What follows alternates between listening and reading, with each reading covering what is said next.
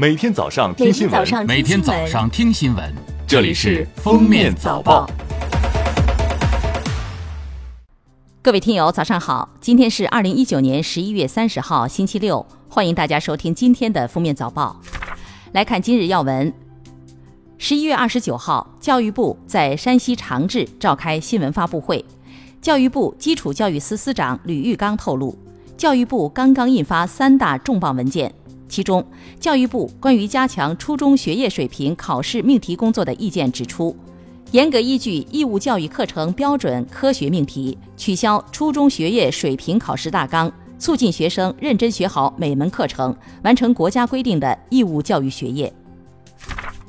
教育部关于加强和改进中小学实验教学的意见要求。在二零二三年前，要将实验操作纳入初中学生水平考试，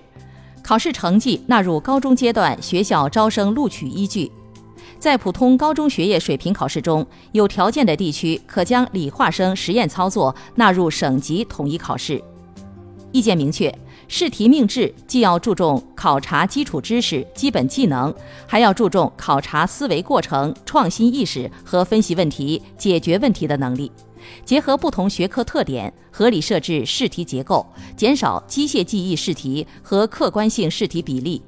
提高探究性、开放性、综合性试题比例，积极探索跨学科命题。十一月二十九号，生态环境部召开十一月例行新闻发布会，发言人刘友斌表示，本着多排多减、少排少减、不排不减的原则。在重污染天气期间，将对企业采取差异化减排措施。A 级企业及保障豁免类企业在重污染天气预警期间，将免除停限产措施，减少监督检查频次，避免劣币驱逐良币。中国驻法国大使馆二十八号发布公告，提醒中国公民在十二月五号法国全国大罢工期间注意安全。据了解，自法国国营铁路公司工会组织发出十二月五号罢工的呼吁后，法国公共运输公司、法航职工、教师、公务员、学生、黄马甲，甚至警察纷纷响应，计划在法国掀起一轮全国性的罢工活动。下面是热点事件：近日，延边大学发布了一条研究生退学决定公告，对该校一百三十六名研究生送达退学决定书，原因是。超过最长学习年限，其中博士十四名，硕士一百二十二名。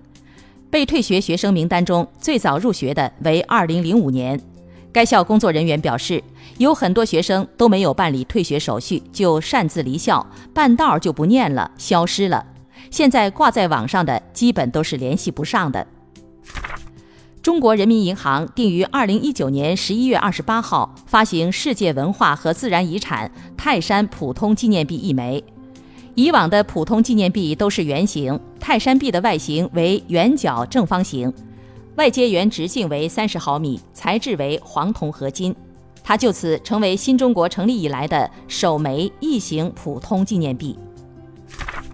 十一月二十八号晚，九寨沟风景名胜区管理局在其官方网站发布《九寨沟景区关于部分区域对开放试运行补充通告》。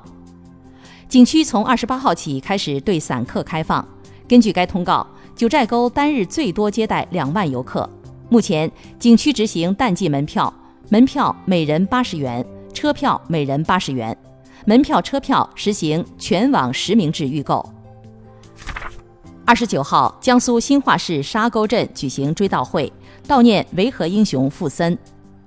傅森赴非洲执行国际维和任务期间感染疟原虫，回国突发恶性疟疾，虽经多次专家会诊治疗，但病情恶化，致多脏器功能衰竭，于十一月二十六号离世，年仅二十三岁。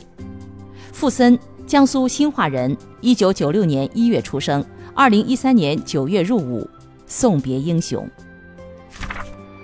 二十九号，江苏上饶市中院公开开庭审判了王某建故意杀人案，以故意杀人罪判处被告人王某建死刑，剥夺政治权利终身。五月十号，嫌疑人王某建涉嫌将其女儿发生矛盾的上饶市第五小学学生刘某晨捅死。上饶中院认为，被告人王某建不能正确对待处理女儿与同龄同学之间的关系问题，主观认为女儿遭受被害人刘某某的欺负，产生报复杀人之念，持刀将年仅九岁的被害人刘某某杀死，其行为已构成故意杀人罪。二十九号，在中国移动携号转网媒体沟通会上，中国移动透露，十一月十号到二十六号，近二十六省携号转网试运行期间，全行业携号转网用户共计七点二万户，其中中国移动携入用户三点六万户，净携入用户六千多户；中国电信携入二点五万户，中国联通为一点六万户。下面来听国际新闻。据英国《太阳报》当地时间二十八号报道，九十三岁的英国女王伊丽莎白二世或将在二零二一年满九十五岁时退休，由长子查尔斯担任摄政王。伊丽莎白二世近年已逐渐减少公务活动次数，从二零一六年的三百三十二场到去年减少至二百八十三场，而七十一岁的查尔斯王子去年则有五百零七场公务活动。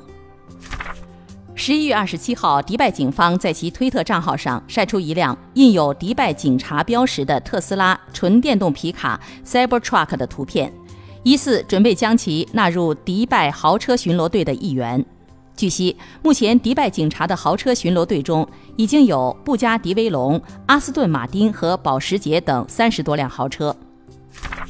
二十七号，联合国大会宣布，每年五月二十一号为国际茶日，以赞美茶叶的经济社会和文化价值，促进全球农业的可持续发展。据悉，将国际茶日确定为五月二十一号是由我国主导推动的，这是世界对中国茶文化的认同。